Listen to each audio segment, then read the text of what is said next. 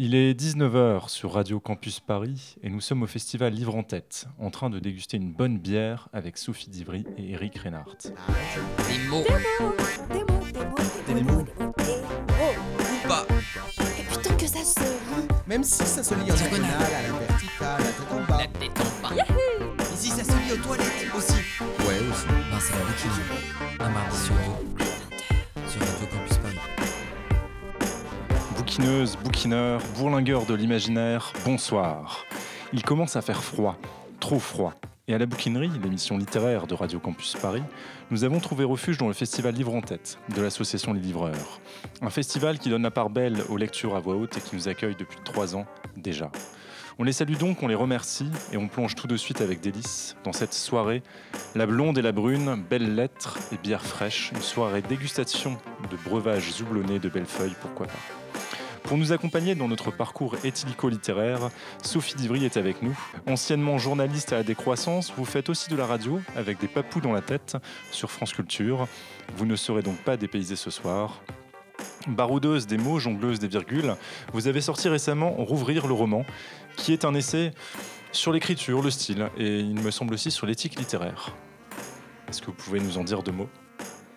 Euh, oui, c'est un, essai qui parle du, roman aujourd'hui. euh, pourquoi en faire Pourquoi continuer à faire du roman Et qui voulait aussi euh, mettre à bas plusieurs idées reçues, sur, notamment sur la théorie littéraire.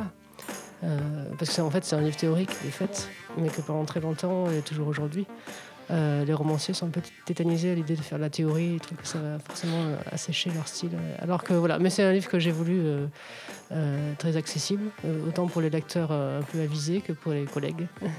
De théorie, il sera question ce soir et de collègues aussi. Merci Sophie, puisque nous avons le plaisir de pouvoir papoter également avec Eric Reinhardt. Bonsoir Eric. Bonsoir. Explorateur de la psyché humaine, vous raclez le fond de l'homme pour y trouver de l'or. Votre dernier bouquin est une auto-biofiction qui parle de la sublimation de la maladie.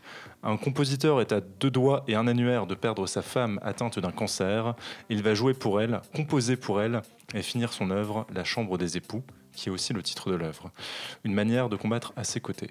Est-ce que vous pouvez également nous dire deux mots sur ce nouveau livre, Eric? Deux mots, euh, c'est difficile. En tout cas, quelques phrases. Non, c'est un, livre euh, qui m'a été inspiré en effet par euh, une expérience euh, réelle, vécue avec ma femme il y a quelques années. Donc ça part voilà, de quelque chose que j'ai vécu. Et puis une forme s'est élaborée, parce que ça date de 10 ans déjà, donc il m'a fallu euh, 10 ans pour prendre suffisamment de recul pour concevoir voilà, ce, ce livre, cette œuvre. Et donc une fiction, comme on en parlera peut-être tout à l'heure, s'élève comme ça d'une première partie euh, autobiographique, qui est vraiment un récit euh, euh, de, ce que j'ai vécu, qui part d'un texte que j'ai fait paraître dans les Inrocks en décembre 2007 et qui racontait ce que j'avais vécu pendant cette année 2007. Et puis, et voilà, donc il y a un dispositif narratif qui, qui- qui prend place et, voilà, et, et, d'où naît un roman dans, le roman, mais plutôt un songe de roman à l'intérieur de, de ce livre, La Chambre des époux. Merci. Merci Eric. Mais revenons pour un temps à nos bouquins, puisque ce soir, on va parler beaucoup de rapport à l'écriture et à la binouse. Tim, notre chroniqueur philosophe, nous a concocté le guide du voyageur littéraire bourré. Salut Tim. Salut Antoine, salut à tous. Deux mots sur euh, ta chronique. Alors je vais principalement vous parler d'ivresse, ivresse littéraire, ivresse poétique et ivresse éthylique. Merci Tim. Et Sarah nous régalera de lectures susurrées et scandées à l'oreille. Sarah, Bonsoir. deux mots sur tes lectures également. Deux mots. Bah, j'ai préparé euh, euh, pour le menu euh, la littérature, un extrait de la littérature à, à l'estomac, en lien avec euh, votre travail, Sophie. Et en lien avec euh, votre travail, Eric, j'ai, préparé une lecture euh, de Pétrarque de Cancionere.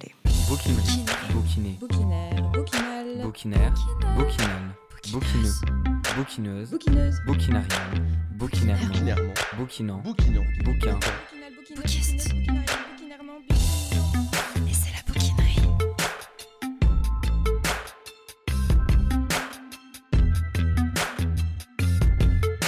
Vous êtes sur Radio Campus Paris 93.9 et vous écoutez La Bouquinerie, l'émission littéraire qui vous décapsule le cerveau. Nous sommes en compagnie de Sophie Dury et Eric Reinhardt au festival Livre en tête. Buffon disait au milieu du XVIIIe siècle Le style, c'est l'homme. Aujourd'hui, on ajouterait la femme aussi. Proust, dans son Contre Sainte-Beuve, dit au contraire que l'œuvre excède l'homme, la femme, le veau, la vache, les cochons. Sophie et Eric, comment vous situez-vous dans ce débat? Euh, ce que je disais dans, mon bouquin, c'était euh, un peu en effet une critique de la phrase de Buffon, le, style c'est l'homme. Euh, c'est pas en tant que telle euh, question de qu'est-ce qui est le plus important, mais c'était moi dans mon idée, j'avais envie de dire, on n'est pas obligé de réduire toute son écriture à un seul style toute sa vie, avec la seule possibilité éventuellement de le faire vieillir, comme on fait vieillir du bon vin. Euh, mais c'était plutôt une. Tout, mon bouquin et toute ma réflexion était une volonté d'ouvrir les possibilités, de, rouvrir le roman. Et donc de dire si on a envie d'écrire dans un autre style, parce que. Pas pour juste euh, s'amuser à faire un touche à tout. ou- Parce que la logique du texte demande en fait une autre manière de l'écrire, euh, voire radicalement différente. Euh, il ne faut, faut pas prendre cette injonction, le style c'est l'homme, ou ah, les, grands- écrivains euh, comme Flaubert ou Claude Simon, par exemple, on peut les reconnaître tout de suite à la première phrase.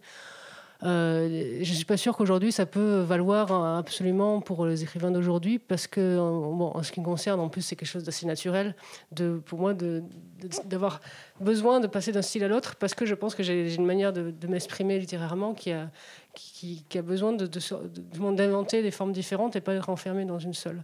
Même si c'est assez inconfortable, parce que du coup, chaque fois, on doit un peu réapprendre à écrire. Tout ça, euh, voilà, ça dépend. Il y a des gens qui sont sur une seule manière d'être et d'écrire et qui leur correspond profondément. Donc, c'était pas pour ces personnes-là qui sont à l'aise avec leur, style, c'était pour ceux qui avaient l'impression, en écrivant euh, de manière différente, parce qu'une fois c'est un roman d'amour, une fois c'est quelque chose de plus euh, euh, sombre, qu'en changeant leur style, ils n'allaient pas devenir des écrivains valables, alors que non, il n'y a, a, a pas de formule unique. En faisant littérature, il n'y a pas de, de panacée, quoi. il a pas de... Donc c'était aussi voilà, pour se débarrasser de cette idée reçue comme quoi euh, il faut un seul style toute sa vie, sinon c'est horrible. Eric Alors c'est compliqué. D'abord, moi je me méfie vraiment de, de ce mot, le style. Un écrivain qui a du style, tout ça, en général, c'est mauvais signe. Euh, quand on parle du style. Et, et surtout, euh, c'est euh, c'est cette, euh, cette injonction à, à réduire la littérature au, au style. En fait, moi, il y a quelque chose que je place au-dessus du style, c'est la forme. Euh, dans, mon, dans, dans ma pratique, je, pas pour, euh, pour tous les écrivains et pas forcément pour euh, les, les livres euh, que je lis. Euh, alors le paradoxe, c'est qu'en effet, une fois que... euh, donc, en fait, moi, ce que je fais, c'est que j'élabore des formes à chaque fois. Et je ne peux pas me mettre à l'écriture tant qu'une forme ne s'est pas euh, imposée à moi. Il n'y a pas de vérité d'écriture s'il n'y a pas de forme. Je suis incapable d'écrire comme ça en ouvrant un robinet. Alors, euh, les écrivains qui ont du style, en effet, peuvent euh, euh, comme ça écrire. mais donc, comme Sophie, la forme, euh, euh, comment dire, euh, dicte presque et, et appelle une écriture particulière.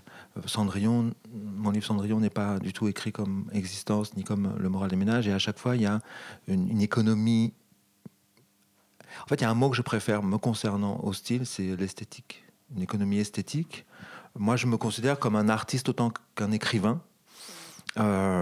Et, et souvent, ceux qui commentent euh, la littérature ne s'arrêtent qu'à l'écriture, aux personnages, aux situations, à ce que ça décrit, sans jamais parler euh, de, la, forme et des événements produits par le texte lui-même. Or, moi, quand je travaille à un livre, ce qu'il y a peut-être de plus important qui se passe, c'est euh, les manifestations du texte euh, lui-même.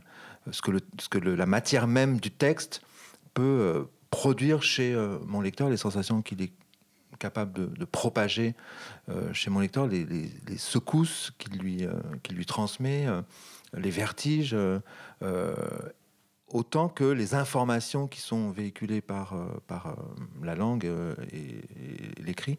Et alors le, le paradoxe, c'est que j'ai commencé en vous disant que il y avait quelque chose qui était au-dessus du style, pour moi, en l'occurrence, la forme, mais je passe mes journées quand j'écris, même si j'élabore qu'il y a un principe supérieur qui, qui- qui commande tout, je passe mes journées à faire des phrases. Donc, en effet, la chose qui euh, et reste la- la- le plus important, c'est euh, c'est, euh, la phrase.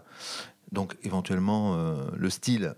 Euh, mais, euh, mais mes phrases, elles, elles concourent toujours à la réalisation d'un destin, euh, euh, d'un dessin pardon, euh, supérieur qui est, qui est la réalisation de la forme, c'est-à-dire le livre dans son ensemble.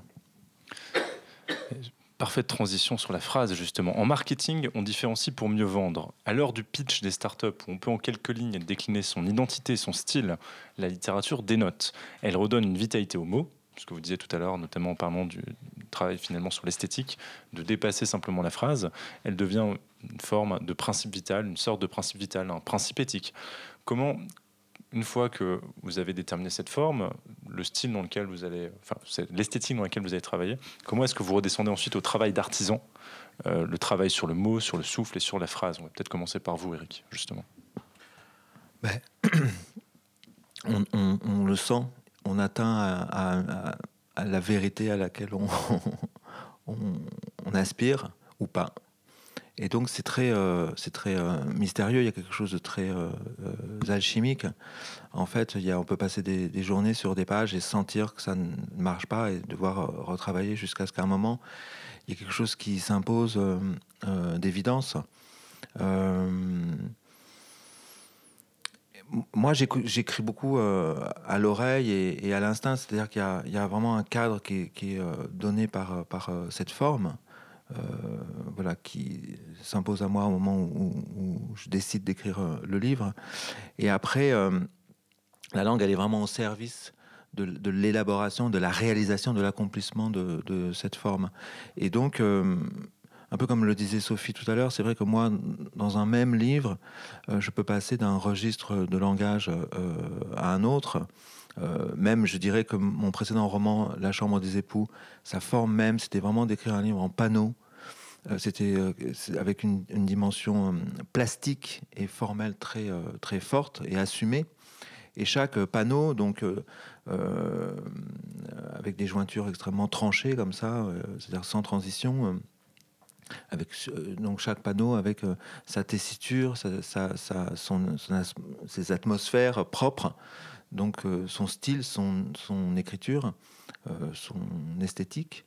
Et donc il peut, voilà, dans un même livre, y avoir différents styles, différentes langues. Et au début de la Chambre des époux, il était très important pour moi qu'il y ait comme ça un, mouvement d'écriture très euh, ample, euh, avec des phrases euh, extrêmement longues et un texte vraiment en mouvement et brassant. bon, donc toutes les émotions et les pensées, les sensations du personnage qui se trouve dans une situation très particulière où il pleure comme ça pendant, pendant des heures après un, choc émotionnel fort. Il fallait vraiment quelque chose de très symphonique et, musical. Et un peu plus loin dans le livre, l'écriture euh, s'assèche puisque la situation dans laquelle il se trouve est tout à fait différente puisque on est dans, dans une situation d'extinction euh, de vie. Vous travaillez vraiment en fait la phrase par rapport à l'atmosphère. Et avec une dimension sensorielle qui est très euh, importante. C'est-à-dire que moi, j'attends de, de la phrase qu'elle euh, transmette des sensations à mes lecteurs. Sophie. Euh, la question c'était euh, comment passer d'une forme à, à une phrase? C'est pas facile parce que euh, enfin, on, voit, on voit ce qu'on veut faire, un peu l'effet général qu'on veut donner ou l'effet esthétique qu'on veut produire, même l'émotion esthétique qu'on veut produire. Et puis après, il faut que effet ça, ça s'incarne dans, des, dans des phrases. Ça, c'est en travaillant, en essayant des choses, des musiques, des rythmes, que, que on va voir, voilà, bon, c'est justement, c'est le bon matériau pour arriver à cette forme générale, c'est les bonnes briques pour construire la maison. Euh, ou sinon, on s'aperçoit qu'on a construit un mur. euh, je sais pas, ça peut être des choses très bêtes. hein. Est-ce qu'on écrit en jeu ou en il, au passé, au présent? Et puis des fois, on écrit 50 pages et ça va pas, on recommence tout. Et puis, euh, il fallait forcément peut-être euh, avoir écrit ça avant pour trouver la bonne musique. Mais c'est, on peut pas décider abstraitement. En fait, le travail du texte se fait dans le texte. Euh, c'est c'est, euh, en vraiment en écrivant qu'on voit si ça, si ça fonctionne. Quand j'avais euh, écrit mon, mon roman La condition pavillonnaire, il y a 5-6 ans, il y avait que j'étais en train de l'écrire. Et je voulais pas l'écrire en, en jeu parce que ça n'avait rien de personnel. Euh, je voulais pas l'écrire en elle, enfin en il, elle, c'est une, héroïne sur la vie d'une femme, parce que ça faisait trop classique, c'était trop roman classique. Et donc en fait, il restait plus que le tu. Donc je l'ai écrit en tu. Et en fait, ça marche très bien pour d'autres raisons euh, morales et esthétiques du livre. Et euh, voilà, mais en, tant que tel, quand j'ai commencé à l'écrire en tu, qui est quand même assez compliqué d'écrire en tu, euh, c'est juste parce que c'était la seule chose que je pouvais écrire qui marchait. Le reste, tout de suite, ça.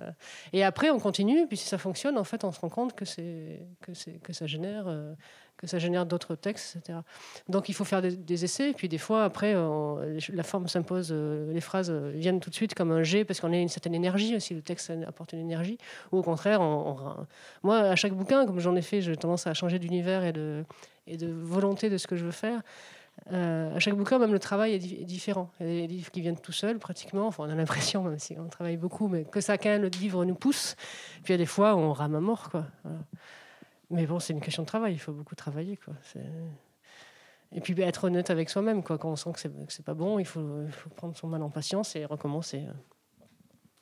Mais finalement, dans le sens contraire, est-ce qu'il n'y a pas une mort de l'auteur lorsque son style singulier finit par devenir un automatisme, lorsque la, structure narrative devient prévisible et, Mais en même temps, on, y est bien, c'est confortable, c'est agréable, mais c'est mort. Et euh, est-ce que donc cette, euh, cette, euh, ce changement de style perpétuel, cette adaptation presque au texte, serait une manière de, conjurer cette, cette mort presque annoncée de l'auteur s'il euh, il reste figé toujours dans ce même style?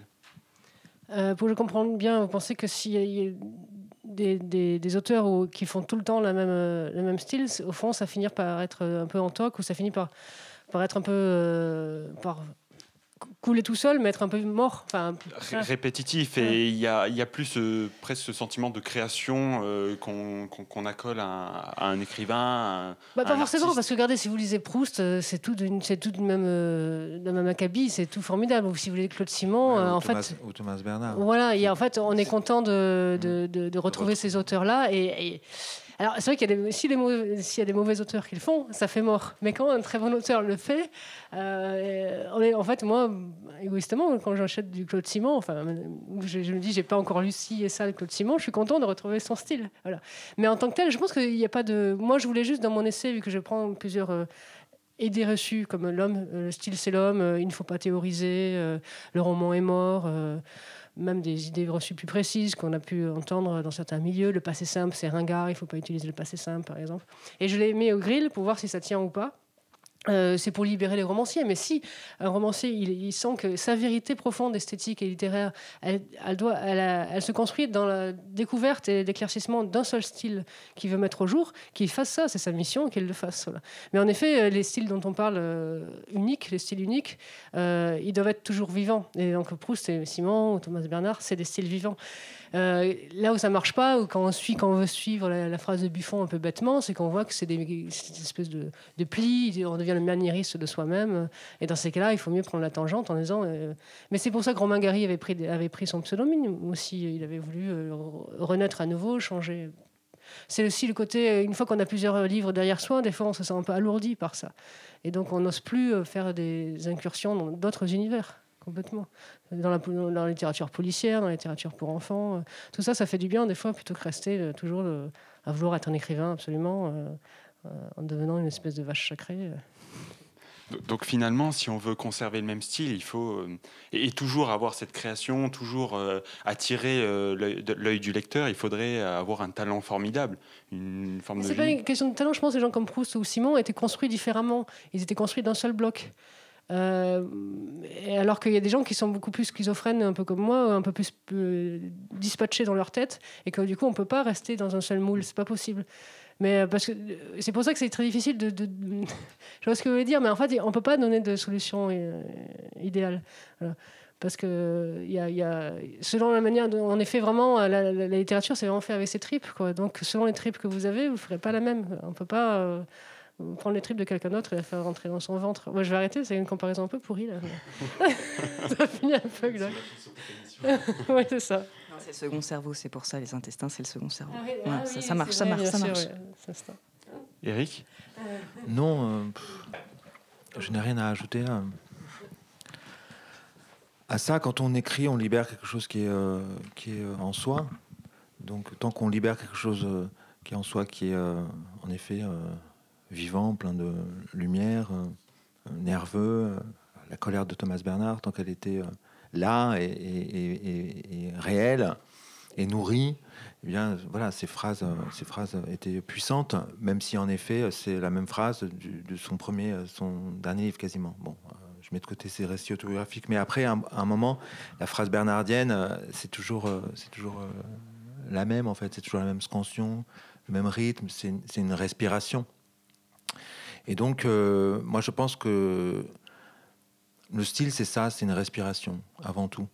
Et donc, euh, on respire euh, différemment lorsqu'on a couru ou lorsqu'on dort, lorsqu'on est somnolent ou lorsqu'on est amoureux. Ou... Et donc, c'est ça qui transparaît dans, l'écriture. Donc, en effet, il y a des livres qui sont écrits d'une manière très, très nerveuse, rythmée, saccadée. Et puis d'autres du même auteur qui sont dans quelque chose de plus, qui peut être plus hypnotique, plus ensorcelé et ensorcelant. Et, et, et ça peut cohabiter dans, dans, un même, euh, dans un même livre. Mais même si les styles sont très différents, chez un même auteur, je pense que malgré tout, il y a quelque chose de l'auteur qui circule. Euh, je, Ah oui, je pense que absolument. euh, hein, c'est- pour ça une que, identité. que- Donc on reconnaît toujours, ouais. in fine, je pense, à des petites Ouais. choses. Il y a comme un code génétique Ouais. qui quand même permet d'identifier chez un même écrivain ces différentes manières euh, d'écrire en fonction de son état intérieur, en fonction du sujet, en fonction de la forme du livre, euh, et puis j'imagine aussi de son âge. Je pense qu'on n'écrit pas de la même façon. Euh, Il peut y avoir aussi une forme de candeur lorsqu'on commence à écrire et, qu'on écrit son premier roman. Et puis voilà, et on va vers quelque chose qui est plus, je sais pas, responsable. Et, et quand on vieillit, Oui, mais c'est pour ça d'ailleurs que je, je disais dans mon essai, de toute façon, allez-y, vous pouvez faire tous les livres de tous les styles différents. on Comment, comment, voilà, comment de toute façon, on ne peut pas se réinventer tous les jours différents? On reconnaîtra, pas forcément pour le plaisir de reconnaître, mais parce que les thèmes, euh, ce qui nous agite profondément, ce qui nous travaille profondément, au niveau des, voilà, des, des problématiques très générales, ou de la tension euh, particulière, euh, ça ne pourra pas changer, ça. Ça, vous pourrez pas, euh, on ne peut pas se refaire. Mais Donc, exemple, autant, autant s'éclater et faire des choses différentes si vous en avez envie, parce qu'il n'y a jamais d'obligation en littérature. là. Moi, j'avais mon essai Rouvrir le roman, c'est plus pour dire, mais allez-y, faites-vous plaisir. Quoi. Euh, ne vous mettez pas des, des espèces de, de lois, de codes, parce que la littérature française, c'est quelque chose quand même de très impressionnant. hein. Ça a des siècles et des siècles d'histoire. Euh, puis le, le littéraire, en général, c'est une vraie maladie. Quoi. Quand on essaye d'écrire de manière littéraire, ça peut être catastrophique. Et même quand on commence à écrire, il faut vraiment apprendre à écrire euh, simplement. à pas... Enfin, vouloir écrire en se disant je vais être un écrivain, c'est terrifiant pour, pour le travail qu'on fait. Et surtout, en effet, euh, quand on commence, quand on est jeune et tout, et quand on écrit en français en plus. Donc, c'était, euh, moi, j'avais écrit un, un essai euh, pour dire bon, euh, il faut un peu s'alléger quoi, de, de tout ce qu'on a appris, tout ce qu'on on a peur euh, quand on écrit ou quand on, on commence vraiment à faire son, che- son chemin. Quoi. Bouquinerie. Bouquinerie, bouquiner, Bouquinaire, bouquinal. bouquinaire, bouquinal, Merci Sophie, merci Eric. Pour mâchouiller ces sages paroles et en tirer la substantifique moelle, comme dirait il me semble Rabelais, on vous propose une détente philosophique. Décapsulez-vous une mousse, installez-vous confortablement.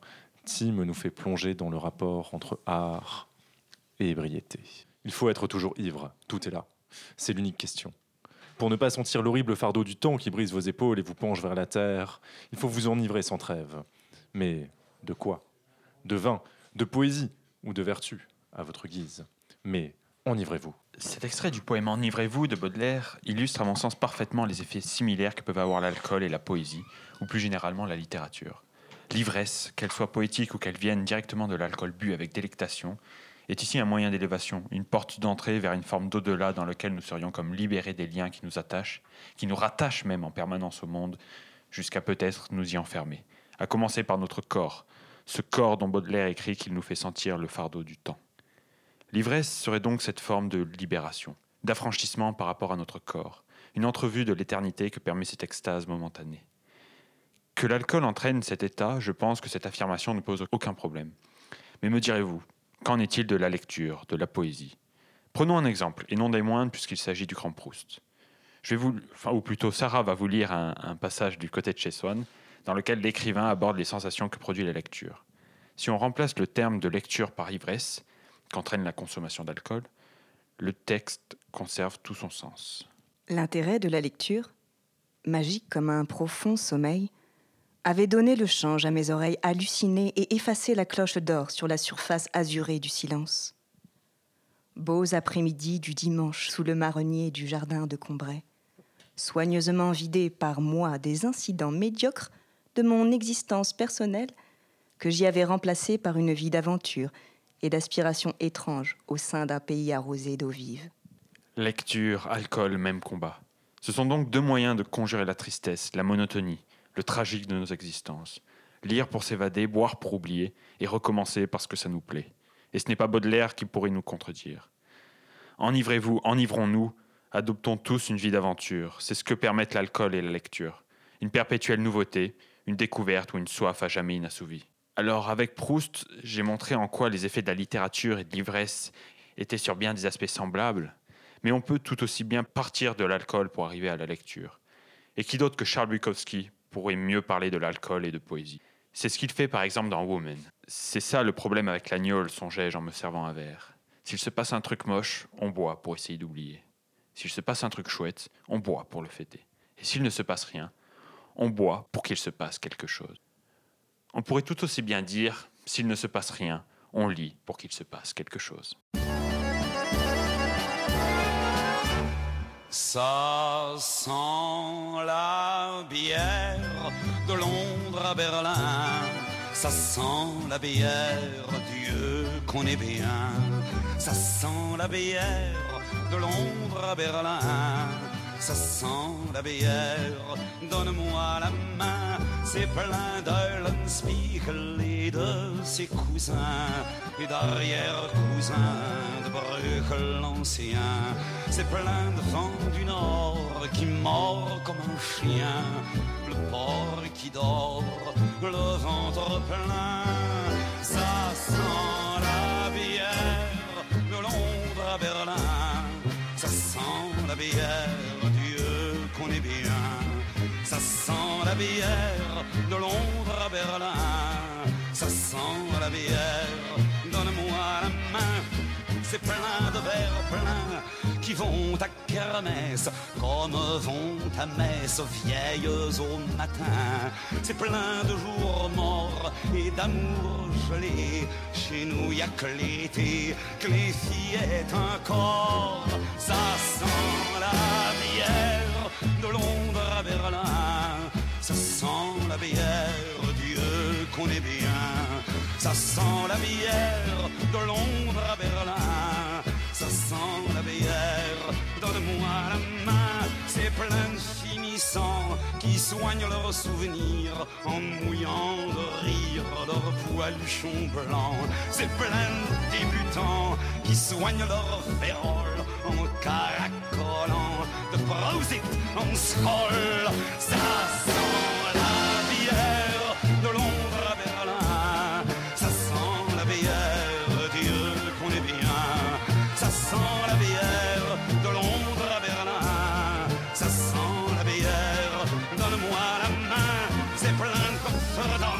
c'est plein d'Amsterdam, c'est plein de mains d'hommes au groupe des femmes. C'est plein de mémères qui ont depuis toujours un sein pour la bière, un sein pour l'amour. Ça sent la bière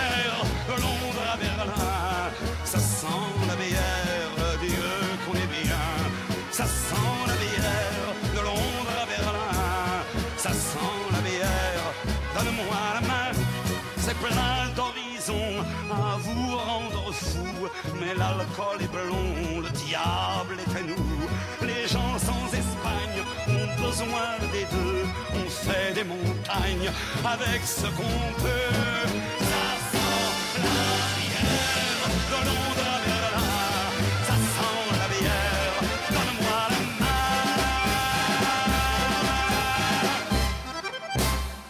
Vous aurez certainement reconnu l'ami Jacques Brel, venu nous fredonner la comptine La bière. Vous êtes sur Radio Campus Paris qui a déménagé le temps d'une soirée au festival Livre en tête de l'association Les Livreurs en compagnie de Sophie Divry et Éric Reynard. Bouquinal. Bouquineuse. Bouquineuse. Bouquinarial. Bouquinairement. Bouquinant. Vous-même, vous deux, vous avez deux façons complémentaires de sublimer, de dépasser le quotidien quand il est moche et mal foutu. Eric, euh, vous, c'est en atteignant une sorte de principe fondamental, une vérité de l'être universalisable qui permet d'atteindre, euh, vous avez dit dans une interview, la beauté. La beauté avec un B majuscule. Euh, Est-ce que vous pourriez euh, rebondir là-dessus et, euh, et expliquer peut-être un petit peu cette, euh, cette démarche je vois, je vois, je vois pas trop ce que vous voulez. euh. Non, mais en effet, je, je- souvent dans mes livres, je suis parti de, de situations euh, un peu euh, déshéritées, mornes, difficiles, un peu comme ça, concentrationnaires, euh, coupé du monde, loin de tout, avec euh, la difficulté de, pouvoir se, rêver euh, ailleurs, autrement, euh, voilà, que ce qu'on est, mais avec toujours le, sentiment au loin d'un accomplissement euh, possible, du rêve, euh, en partant de soi, en se faisant confiance, en, en parvenant à s'enchanter et à la recherche d'épiphanie. Donc en fait, tout est parti d'une histoire euh, autobiographique. Moi, j'ai été élevé dans un, dans un lotissement de banlieue à 40 km de Paris, au milieu des champs de, de maïs, et, j'avais vraiment l'impression d'être euh, coupé du monde. Et, il a fallu que je puisse croire euh, en moi. Je me rêvais écrivain, je lisais, et, voilà. Donc euh, cette, cette question-là du rêve. de l'épiphanie, de l'enchantement par rapport à, voilà, à notre réalité si contrariante, si blessante. bon, voilà, en plus, mes parents euh, n'arrêtaient pas d'être confrontés à des, infortunes de toutes sortes. Donc, j'ai été élevé comme ça dans une atmosphère un peu euh, catastrophique euh, et, et finalement qui est devenue assez catastrophiste. Et le, titre de mon deuxième roman, qui- s'appelle Le moral des ménages, devait s'appeler, pendant, tout le temps de l'écriture, il s'appelait l'hypothèse du désastre, puisque ma, mère nous, élevait comme ça dans cette hypothèse du désastre constante. Et, voilà, et, donc l'art, l'écriture, la beauté, euh, l'expérience esthétique, euh, voilà, l'expérience du monde sensible ont été pour moi pendant longtemps euh, voilà, des, bouffées euh, d'air et des échappatoires et possibles. Donc j'ai pas mal euh, évoqué ça euh, dans quelques-uns de mes livres en effet. Sophie, vous, c'est par le second degré, l'humour et les méandres de vos récits qui explosent en des milliers de formes. C'est l'actualisation d'un appétit ogre, une bonne taloche au cul de son surmoi, et let's go. Est-ce que vous pouvez être euh, en désaccord avec ça? En tout cas, c'est parlez de mon dernier bouquin, je pense, la... quand Oh, oui, est sorti de la salle de bain, parce qu'il est un peu foutraque. Ouais. une foutraque. Je dis euh, improvisé aussi, j'ai pas pensé euh, taloche au cul, je disais euh, improvisé, interruptif, pas sérieux. Euh, quand le diable, c'est vraiment, euh, bon, ça parle plutôt de la condition de la précarité, quoi, le précariat, on va dire, très vite. Mais c'est un jeu avec toutes les formes, c'est vraiment euh, typiquement un truc où je m'éclate, je m'amuse sans chercher à faire sérieux, à faire littéraire, à faire. et en prenant d'ailleurs plutôt référence à des choses qui ont été écrites il y a- très longtemps, comme Jacques le Fataliste ou du Laurent Stern, ou euh, des choses euh, comme Raymond Federman, euh, ou un auteur franco-américain qui n'est pas très connu et qui faisait beaucoup d'interventions, de, de typographie dans son texte et tout. Après, euh, mon livre La condition pavillonnaire euh, est très, très différent et se rapproche plus du, moral des ménages, d'ailleurs que j'avais lu à l'époque de, de Reinhardt, parce qu'il il décrit euh, de manière différente, euh, euh, de manière plus, plus froide, donc plus chirurgicale, euh, cette, affreuse zone pavillonnaire où j'ai été aussi élevé. Où en effet, euh, je pense, un enfant sensible ou, euh, à qui on peut donner à un moment donné une comparaison possible, je pense qu'il n'y a aucune comparaison, on ne peut pas forcément peut-être euh, se sentir euh, si déprimé d'être là-bas.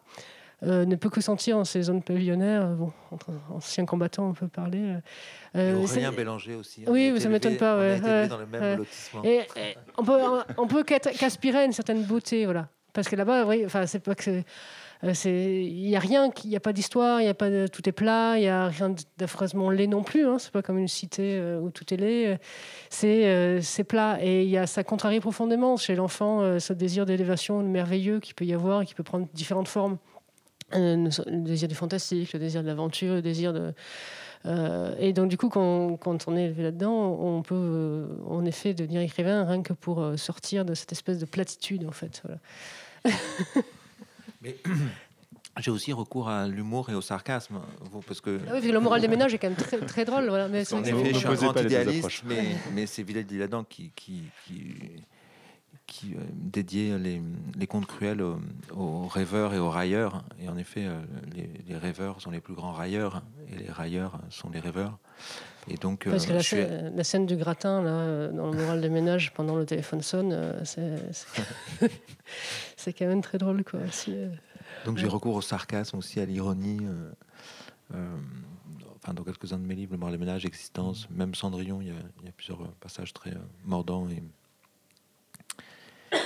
et, euh, et en effet, euh, je suis heureux de- d'entendre Sophie parler de...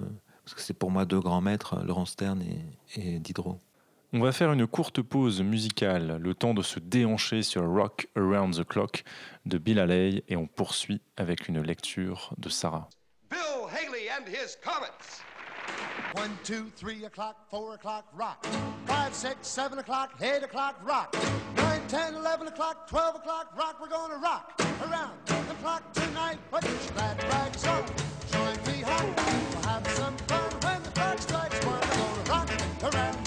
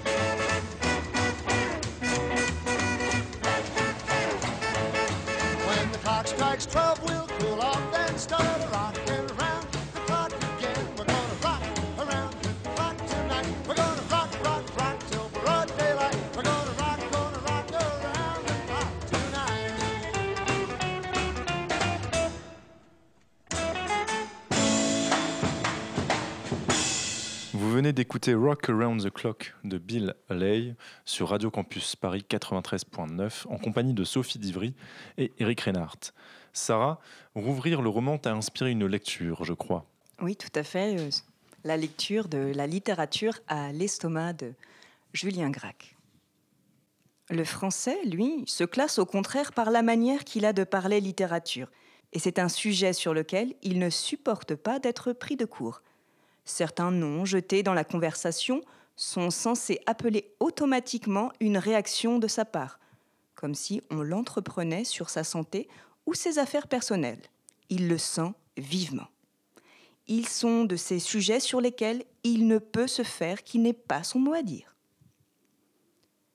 Ainsi, se trouve-t-il que la littérature en France s'écrit et se critique sur un fond sonore qui n'est qu'à elle, et qui n'en est sans doute pas entièrement séparable.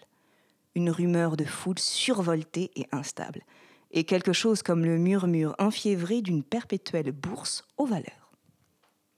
Et en effet, peu importe son volume exact et son nombre, ce public en continuel frottement, il y a toujours eu à Paris des salons ou des quartiers littéraires, comme un public de bourse a la particularité bizarre d'être à peu près constamment en état de foule. Même apement avide de nouvelles fraîches, aussitôt bu, parfois partout à la fois, comme l'eau par le sable, aussitôt amplifié en bruit, monnayé en écho, en rumeur de coulisses. L'époque, malgré le foisonnement évident des talents critiques, semble plus incapable qu'une autre de commencer à trier elle-même son propre apport. On ne sait s'il y a une crise de la littérature, mais il crève les yeux qu'il y a une crise du jugement littéraire. Car l'écrivain français se donne à lui-même bien moins dans la mesure où on le lit que dans la mesure où on en parle.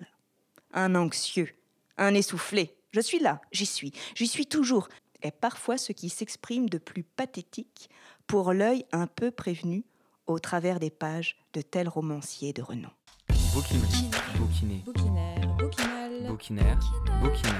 Bouquineux, bouquineuse, Bouquineuse. bouquinarial, bouquinarion, bouquinant, bouquin. Quels sont vos intercesseurs ou euh, vos influences en, en termes de littérature? Euh, Laurent Stern, Diderot, euh, peut-être d'autres, Eric? Ouais, Kafka avant tout. Dostoevsky, euh, puis ceux qu'on a parlé, donc qu'on a évoqué là, Thomas Bernard, euh, dont je, me- je ne me lasse pas, Claude Simon, auquel, auquel je reviens sans cesse, Beckett, euh, Dostoevsky, Euh, voilà. Sophie? Euh, ça dépend du livre en train d'écrire, parce que ça dépend en fait de l'âge aussi qu'on a. Il y a des, des- des- des- des auteurs qui nous influencent euh, vachement à un, à un certain âge, et puis on se rend compte dix ans plus tard, mais à cette époque j'étais vachement. euh, moi j'ai une époque vachement Maupassant, je lisais beaucoup ses nouvelles, et quand je me suis mis à écrire, je lisais beaucoup les nouvelles de Maupassant. Donc j'ai l'impression que ça m'a beaucoup structuré, alors qu'en fait, même si j'adore Belle Amie, que je trouve que c'est vraiment extraordinaire, je serais maintenant plus euh, attirée vers euh, Proust ou Claude Simon comme, comme styliste, on peut dire. Même si moi, je serais quand même très flaubertienne dans. dans la- Flaubert, voilà, mais bon, franchement, on va tous vous dire les. Ouais.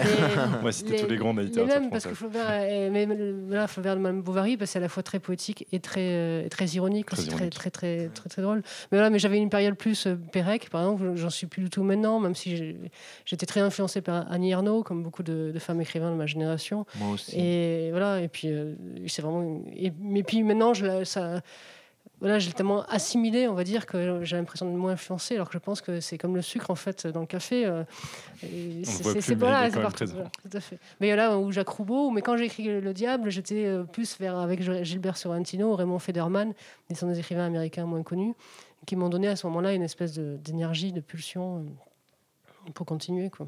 Moi, je voulais juste euh, ajouter une chose, c'est que moi, je... là, on a parlé de- des écrivains dont nous avons besoin, euh, qui nous sont chers, dont on se sent proche, qui nous ont nourris, apporté des choses aussi. En plus, je pense que, je sais pas, peut-être que Sophie, euh, j'imagine qu'elle sera d'accord avec moi, mais il n'y a rien de plus euh, stimulant que quand on écrit de lire des livres qui, nous stimulent, enfin voilà, qui nous apportent des choses.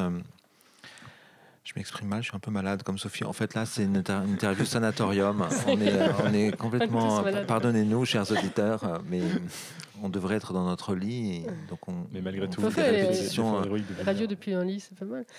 On aurait pu. euh, non, donc. euh, euh, mais moi, je me nourris énormément. Mais c'est aussi important que la littérature, de, par exemple, de spectacle vivant et d'art contemporain. Et, euh, et mes, mes références sont aussi euh, là. Et ce que j'essaie de produire avec mes livres, eh bien, euh, je peux en trouver l'exemple chez, sur, sur des plateaux de théâtre. Et donc, euh, on parle de, on parle d'Annie Ernaux, on parle de, je peux parler de Villamatas ou de Ellis ou ou, euh, ou de Jean-Philippe Toussaint, ou, qui sont des gens que j'aime beaucoup, mais, mais vraiment au, au même degré, au même niveau d'importance. Je, je pourrais parler de Martha Lair, de Romo Castellucci, euh, de Anne-Thérèse Kersmaker, euh, de gens comme ça qui, qui, qui m'influencent et, et me font écrire comme j'écris euh, aujourd'hui. notamment des metteurs en scène ou des auteurs très frappants. Ça, aurait, euh, ça pourrait faire une, une autre émission. Ou Pascal Rambert ou, ou Nosiciel. Enfin, je, je, moi, je me, me nourris beaucoup de ça et je pense que ça, ça, ça transparaît, ça ressort euh, dans votre écriture, dans, dans mes textes. Bouquinerie, bouquiné, Bouquinaire, bouquinal. bouquinaire, bouquinal, bouquineuse, Bouquineuse. bouquinarial, bouquinarion. D'une mise en scène à l'autre, j'ai eu la chance d'interviewer Jean-Louis Tripp, auteur de bande dessinée, pour sa BD Extase. Je vous propose d'écouter le dessinateur qui nous présente son travail.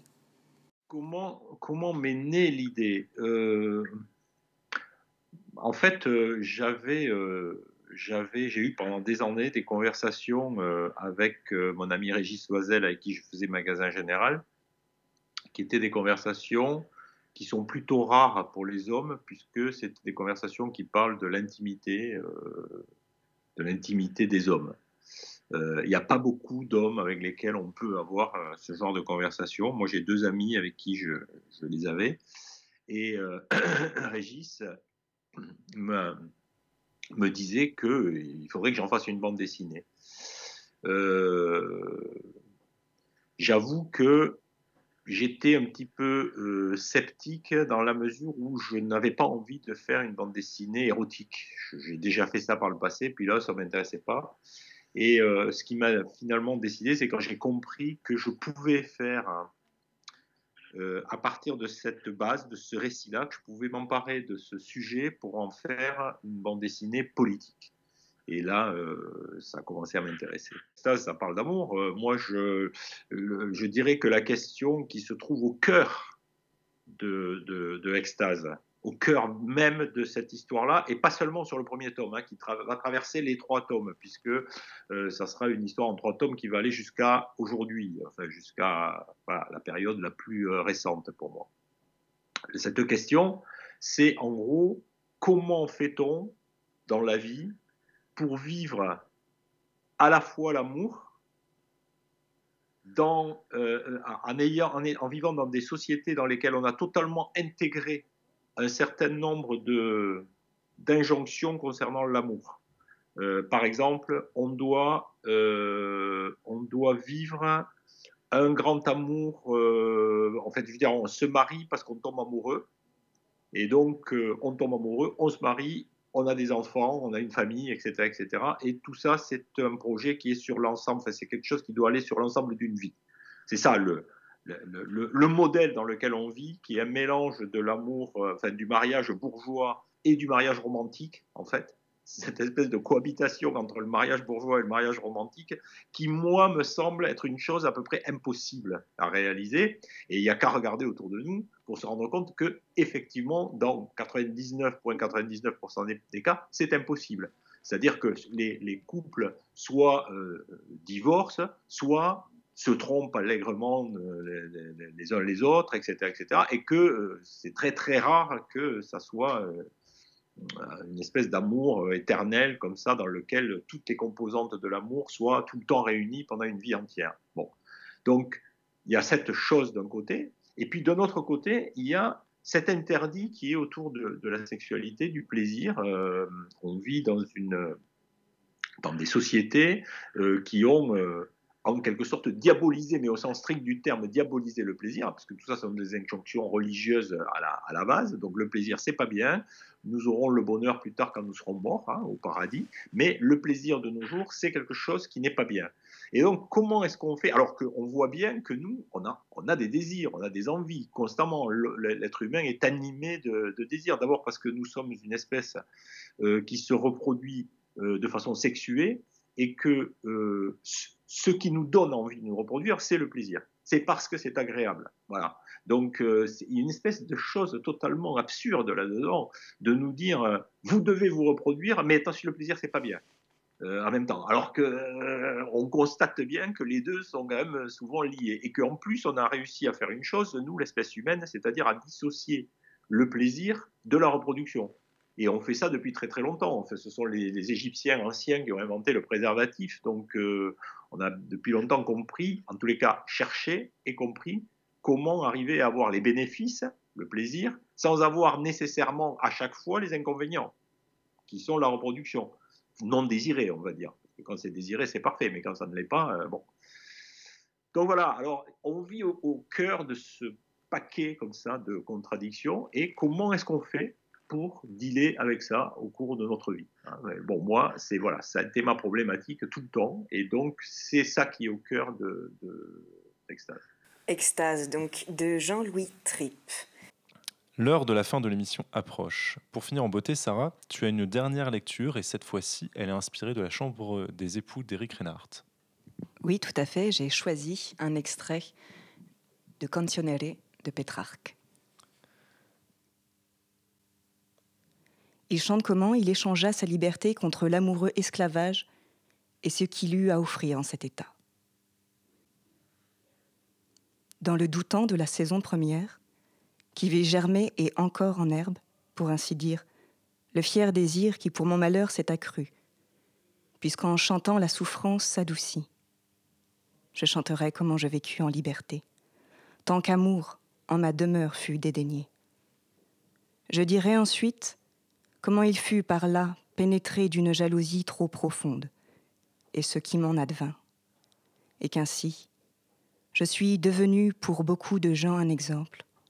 Je le dirai, bien que mon cruel supplice soit décrit ailleurs de façon que mille plumes en sont déjà lasses, et que, presque en toute vallée, est retenti le son de mes pénibles soupirs qui font foi des tourments de ma vie.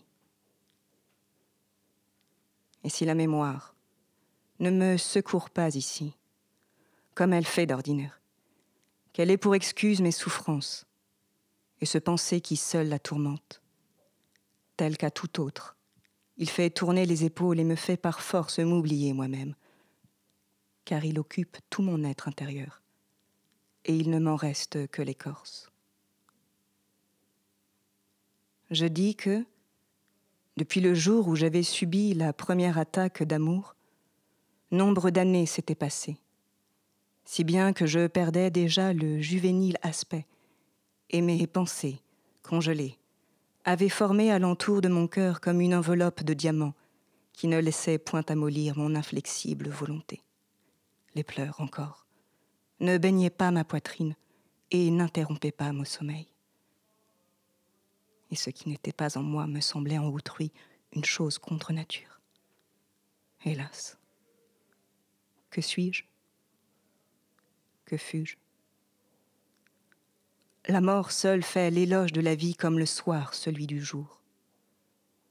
Le cruel dont ici je raisonne, sentant que jusqu'alors l'atteinte de sa flèche n'avait fait qu'effleurer mon vêtement, choisit dans son escorte une puissante dame envers qui jamais il ne m'a servi, ni ne me sert que peu d'employer l'adresse ou la force, ou bien de demander grâce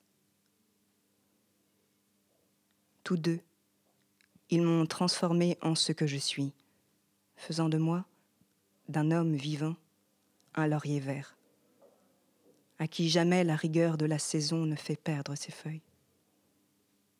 Il est bientôt 20h sur Radio Campus Paris, l'heure pour la bouquinerie de fermer ses portes et de se précipiter vers la suite du festival Livre en tête et de la dégustation de bière qui va suivre dans cette soirée, La Blonde et la Brune, Belles Lettres et Bière fraîche. Avant ça, Eric, Sophie, est-ce que vous avez un dernier conseil, une dernière dégustation littéraire à nous susurrer à l'oreille? Un livre qui est sorti à la rentrée, là, par exemple euh Pas forcément. Un livre que, en ce moment, vous conseillerez à nos auditeurs? Bah, là, pour une fois, j'ai un livre qui vient de sortir, là, qui s'appelle L'anglais volant. euh, parce que c'est un collègue qui n'est pas connu, que moi je viens de découvrir, qui est poète à l'origine, qui s'appelle Benoît Reiss. C'est chez euh, les Auditions Kidam. Non, ça s'appelle L'anglais volant. C'est une fable contemporaine, euh, un anglais un peu bizarre qui arrive dans un village, euh, a priori en, en Ardèche, plutôt le village, mais on ne sait pas. Et il va se passer des choses étranges et très très belles. C'est d'une pureté d'écriture parfaite. C'est vraiment, on, on lit ça dans une bulle de douceur. Et c'est vraiment euh, ouais, une belle découverte. en plus, c'est un bouquin que tout le monde peut lire et qui est vraiment un petit joyau. Et en plus, vous ferez une bonne action en le lisant, cher auditeur, puisque les éditions Quidam sont une toute petite maison, Oui, mais qui sort de très beaux livres. voilà, l'anglais volant. L'anglais volant. Eric Là, j'ai rien en tête. J'ai acheté hier euh, chez Tristram, aux éditions Tristram, très belle maison d'édition, euh, un- une traduction d'un texte de Stern, décidément, qui s'appelle Le voyage sentimental, qui n'avait jamais été euh, traduit. Voilà, donc je crois que c'est ça le titre. Enfin, vérifier sur. On vérifiera, on mettra sur la page de la et j'ai lu quelques pages et c'est vraiment au donc les premières pages et c'est vraiment très très très stimulant, très délectable. Merci à vous deux de nous avoir accompagnés lors de cette heure. Sophie et Eric. Merci à Merci vous. beaucoup. Merci à l'association Les Livreurs qui nous a joyeusement invités et à tous leurs bénévoles qui abattent un sacré travail. Merci à toi, cher auditeur. On te fait de gros bisous et on se retrouve le 24 décembre prochain à 19h. On sera à la Maison de la Poésie. Sarah, est-ce que tu peux nous présenter cette émission et nous dire qui seront les invités? Alors on aura la chance d'écouter Gaël Octavia et D de Cabal à la Maison de la Poésie et nous pourrons découvrir leur travail. Merci Sarah. Adèle, Tim, est-ce que vous avez euh, quelque chose à ajouter, un petit mot pour euh, finir cette émission? Comme bonsoir par exemple? Bonsoir et ça, ce fut un grand plaisir une nouvelle fois de participer à cette très belle émission. Merci les gars. Dionysos bénisse vos os, chers auditeurs, et à bientôt sur Radio Campus Paris.